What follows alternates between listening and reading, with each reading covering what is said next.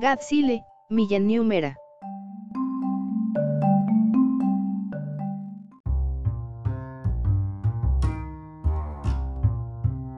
Sería difícil hablar de la era Millennium dentro de la saga de Godzilla, sin hablar de sus orígenes.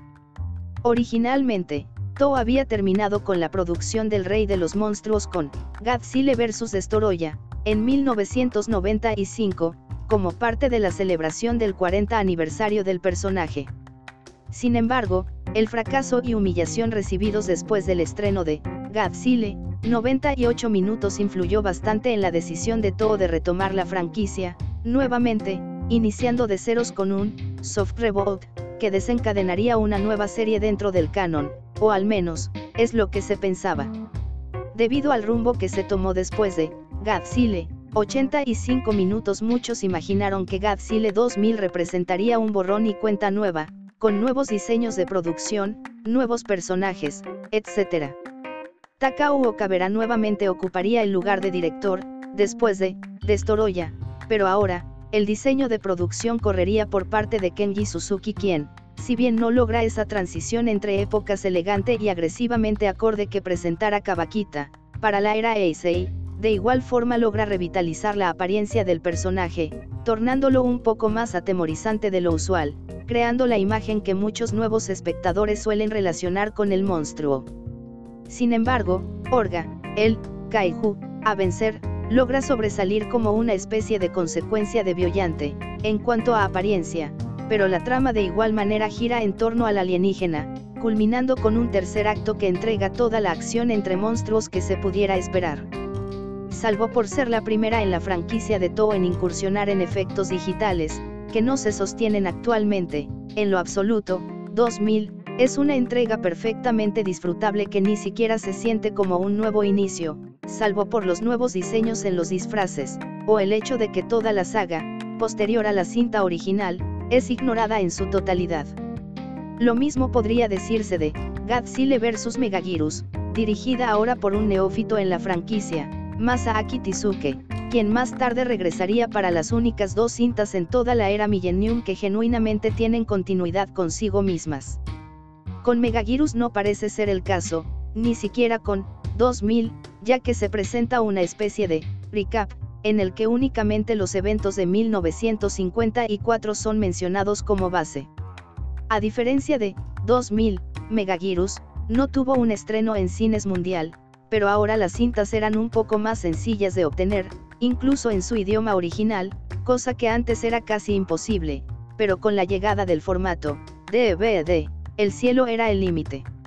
La cinta presenta un aparato de manufactura militar que aparentemente dispara agujeros negros, lo que provoca que una libélula ponga un nuevecillo en este, lo cual hace que varias sean liberadas, criaturas similares a las presentadas en la primera película de Raden.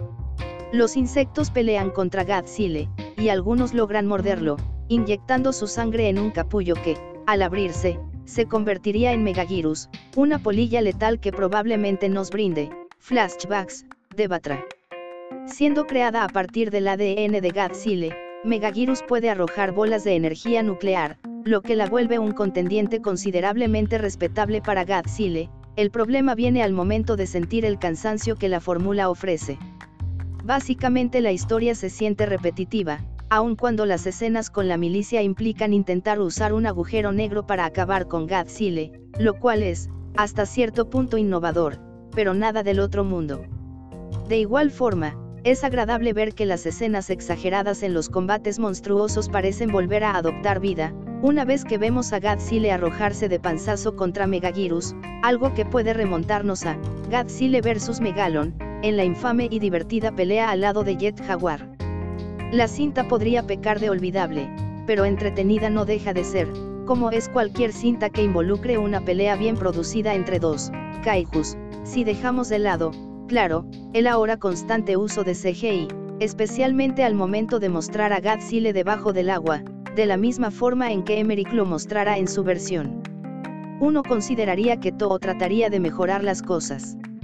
Y es por ello que en 2001, inmediatamente después del estreno de Megagirus, sucediera, Godzilla, Motre and King Ghidorah, al Monsters Attack, cinta que reviviera, de nuevo, al clásico Titan, otra vez borrando la continuidad previa, para recrear en base a los eventos de la primer película, una secuela que replanteara ciertos elementos, como la reintroducción de Motre, Ghidorah y hasta Baragon, quien dentro de la franquicia solo hubiera aparecido en Destroy All Monsters, teniendo un rol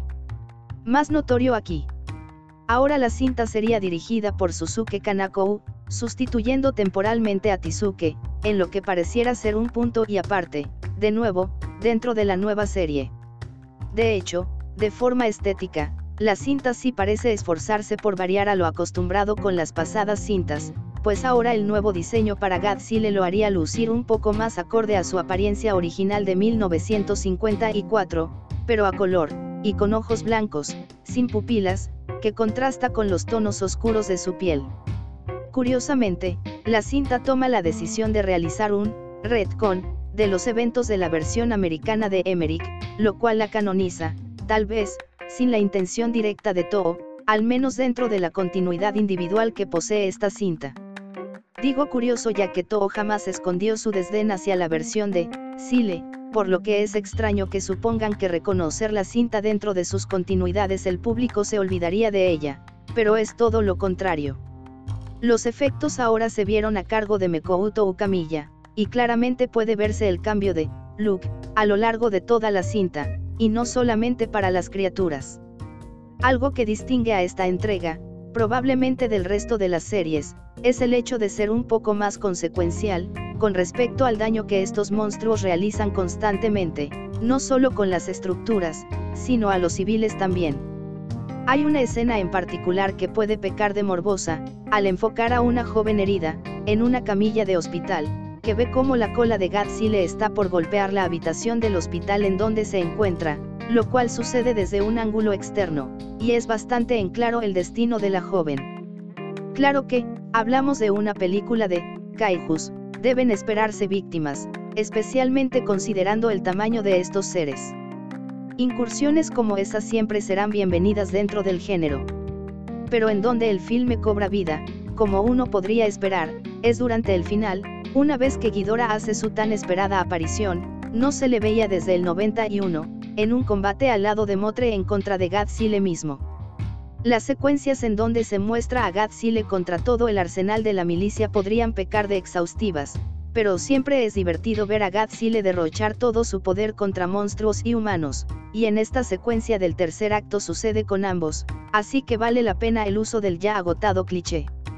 La cinta mantiene un ritmo bastante lento en un inicio, pero por igual es interesante ver la recreación de escenas que toman lugar durante la película original, en adición al nuevo diseño sobre el montaje, lo cual está bien logrado. Se toma su tiempo en tomar impulso, como muchas otras cintas de Godzilla, pero, una vez llegado el tercer acto, es un espectáculo monstruoso que vale completamente la pena.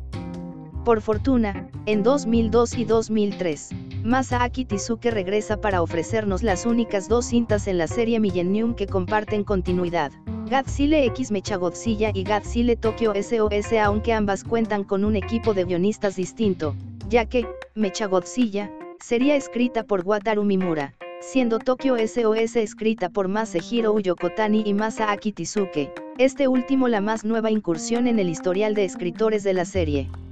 El director de efectos especiales también varió, en 2002 fuera Yuichi Kikuchi, otra nueva incursión creativa, y en 2013 Ichi Asada, quien también escribiría, Final Wars, un año después.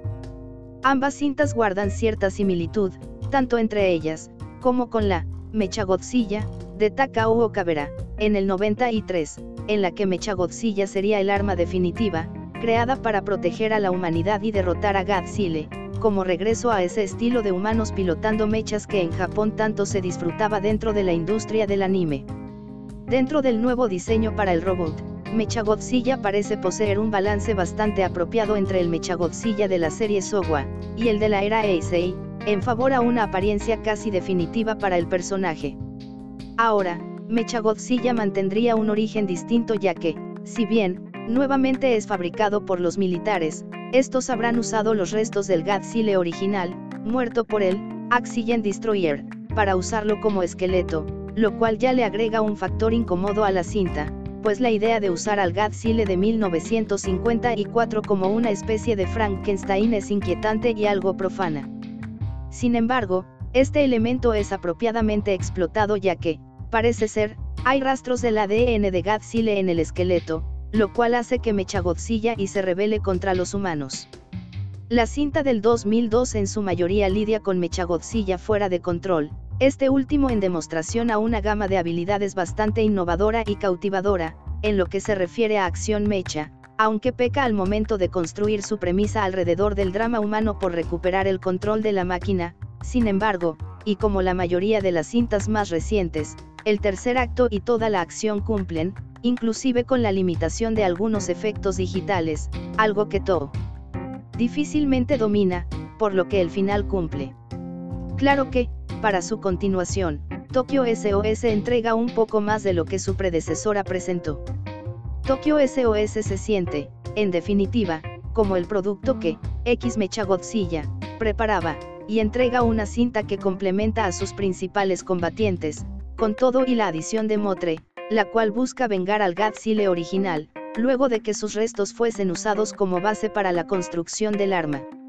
La pelea se da entre Godzilla, Motre y, al final, Mecha Godzilla, y cumple con los requisitos necesarios para entretener de una forma digna dentro del subgénero, debatiblemente una de las mejores entregas dentro de la línea Mecha Godzilla, sobre todo porque los personajes humanos se sienten genuinos y bastante agradables de apreciar, sus motivaciones son bastante claras, especialmente en las escenas en las que se debe reparar a Mechagodzilla, y un mecánico termina siendo el piloto.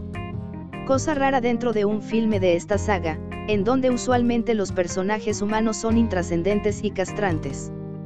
Puntos extra por el esfuerzo que Tizuke realiza, tratándose de las únicas dos cintas entrelazadas dentro de la era Millennium, no sería del todo descabellado considerarlas las dos recomendaciones definitivas de esta serie, pero, en definitiva, Tokyo SOS es la mejor entrega de la era moderna, tanto por el tratamiento de sus personajes humanos, como por el de sus monstruos, los cuales son un espectáculo de creatividad y destrucción dignos de su título.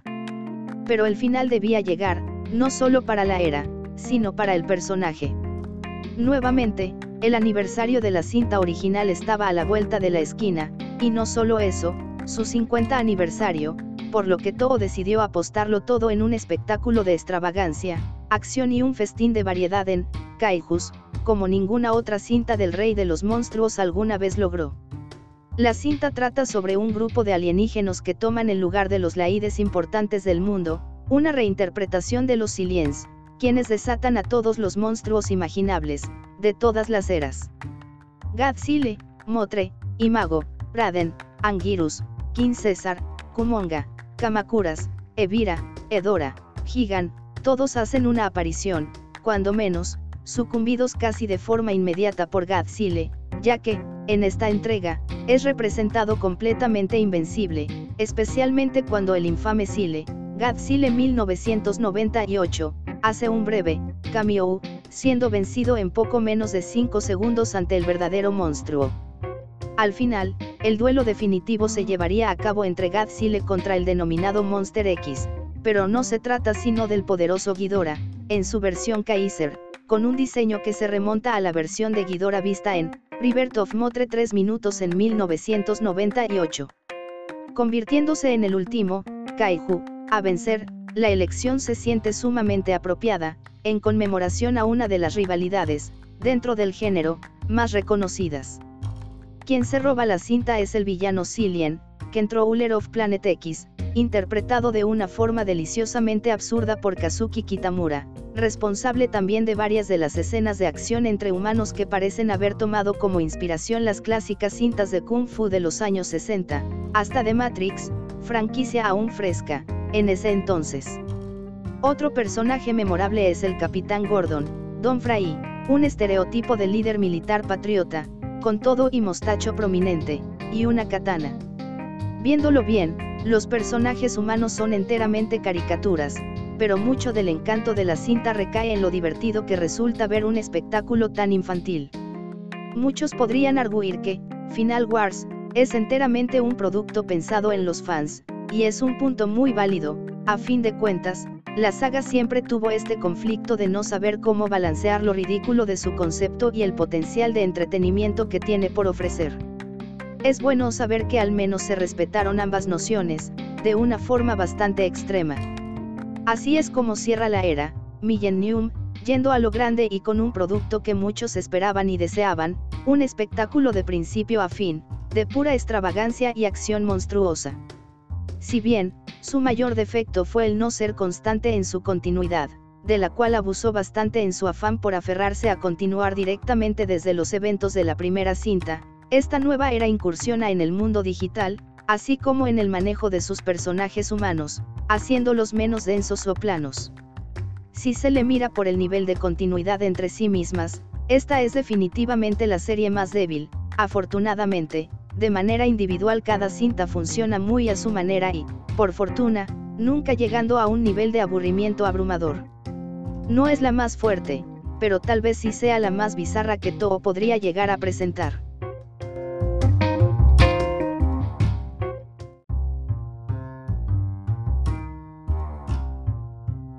Gracias por visitar Distopía, no te olvides de leer o escuchar nuestras otras publicaciones recientes.